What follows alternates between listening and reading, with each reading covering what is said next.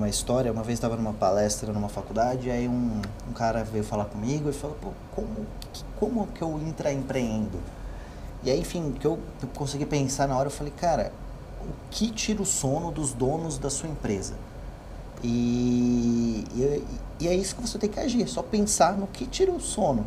Não é se o PPT tá bonito, se não tá bonito, se não, tal coisa tá funcionando, não tá funcionando, mas tira o sono? Será que é perder determinado cliente? Como ganhar aquele outro cliente?